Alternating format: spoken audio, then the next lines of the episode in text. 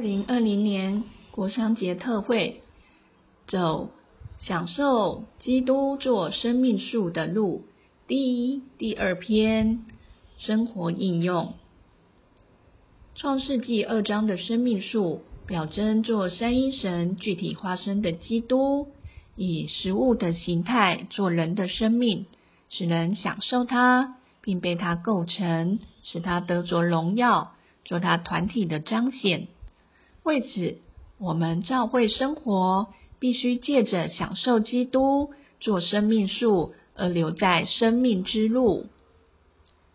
圣经强调吃基督做生命树成为我们的享受。我们需要在光中看见生命树与知识善恶树之间的不同。前者与我们吃基督有关，带来生命平安的感觉。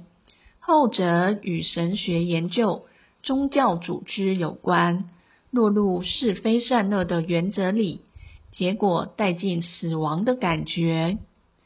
我们要走在生命的路上，需要学会分辨这两棵树的不同，并应用这两棵树。以下从生命之路五方面：生命的出生、长大、彰显、永留。和滋养，分辨生命树与知识善恶树，并实行正确的照会生活。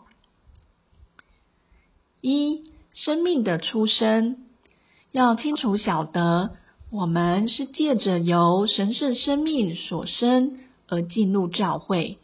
所有蒙重生的圣徒，都是教会这属灵家庭的一份子。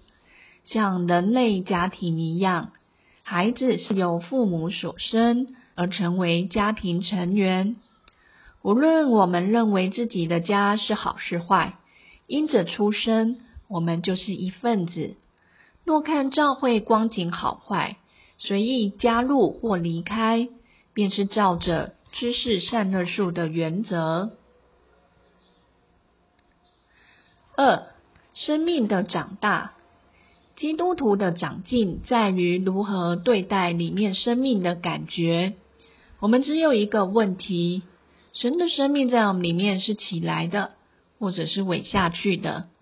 不问对错，只问内里生命怎么说。我们需要将自己祷告到生命的感觉里，并天天活在这种管制、引导、指引下，照生命的原则而生活。并借着生命的长大，在教会生活中往前。三、生命的彰显，教会的聚会该是生命的彰显。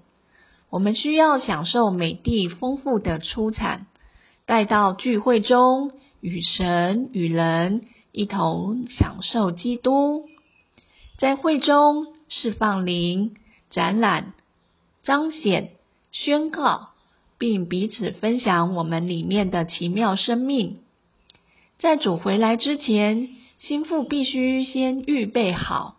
心腹就是教会，不走知识树的路，不从属事组织的做法，不做板凳教友，而走生命的路，跟随主，迎接主的回来。四、生命的永流。结果子乃是内里生命的永留。我们的传福音，若只是出于责任，没有享受基督，我们的传福音就是照着知识树。